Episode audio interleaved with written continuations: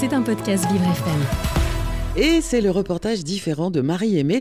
Vous avez rencontré Karine, une des rares foraines implantées à la Foire du Trône depuis des générations, qui gère avec brio son stand de confiserie dans un milieu qui, il faut bien le dire, est plutôt masculin.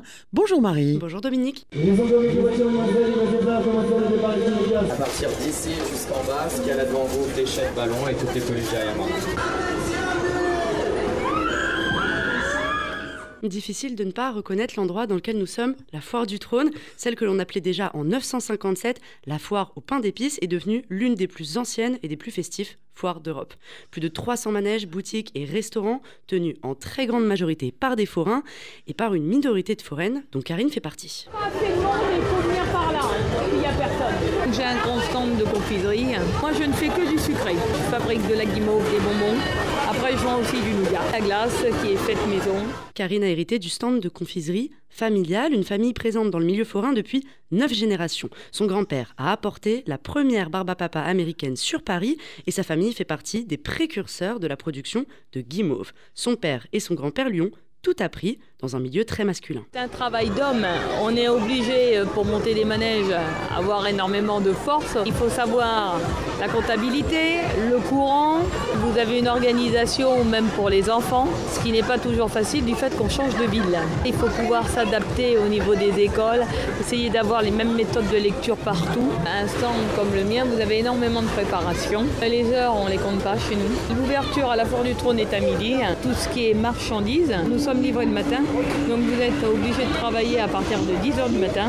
Quand vous fermez donc la semaine 23h ou bien 1h du matin, nous avons encore tout le nettoyage après. Le, le week-end chez nous, on ne connaît pas. Karine a deux enfants. Petits, ils sont allés d'école en école avant d'aller par la suite en pension. Ses fils ont pu terminer leurs études et ont désormais rejoint le métier, comme la très grande majorité des enfants de forain. La plupart, euh, on va dire 90%, restent sur le milieu. Les week-ends, pour les occuper, ben, ils nous donnent un coup de main et c'est un jeu. C'est pas un travail quand ils sont petits. Et c'est pour ça que euh, quand ils sont plus âgés, ils savent très bien gérer à l'âge de 16 ans déjà un manège ou autre. Tous les enfants adorent ce milieu d'ambiance et puis c'est notre vie. Quand on est habitué à, à changer de ville, c'est compliqué de rester toujours au même endroit. C'est le contraire de tout le monde.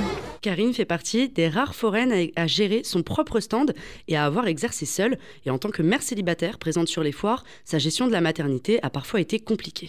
C'était euh, compliqué parce qu'automatiquement les échographies ne pouvaient pas toujours les, faire au même endroit. Donc je faisais des fois 200 km pour retourner voir mon médecin. Toi en tant que garçon, qu'est-ce que tu en penses? La difficulté, elle était pour toi, elle n'était pas pour moi. Hein. Elle s'est débrouillée toute seule. Ah, mais aujourd'hui, bien sûr que je suis fier de ma mère.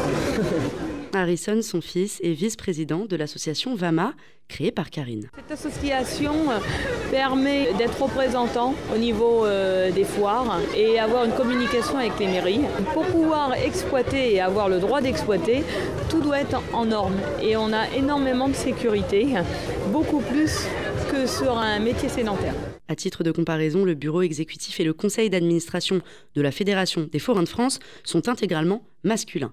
Karine se veut être un exemple de détermination pour les foraines, même si elle admet qu'en tant que femme, le quotidien est un peu différent. Quand vous êtes dedans, euh, on s'habitue. Je dirais pas qu'on s'habitue, plutôt on est habitué. J'ai déjà eu des réflexions, un peu moins maintenant parce qu'ils sont habitués que je sois tout seul, mais au départ on voulait parler à un homme. On ne peut pas parler à un homme, puisque c'est moi l'homme. À son échelle, Karine tente de renverser les codes forains, notamment en termes d'inclusion, et pas que pour les femmes.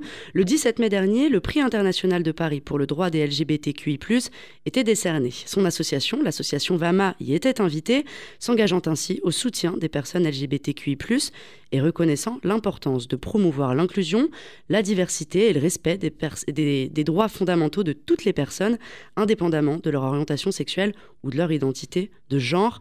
À l'avenir, Karine compte bien créer de nouveaux projets inclusifs au sein des fêtes foraines et prépare de belles surprises pour la saison prochaine. C'était un podcast Vivre FM. Si vous avez apprécié ce programme, n'hésitez pas à vous abonner.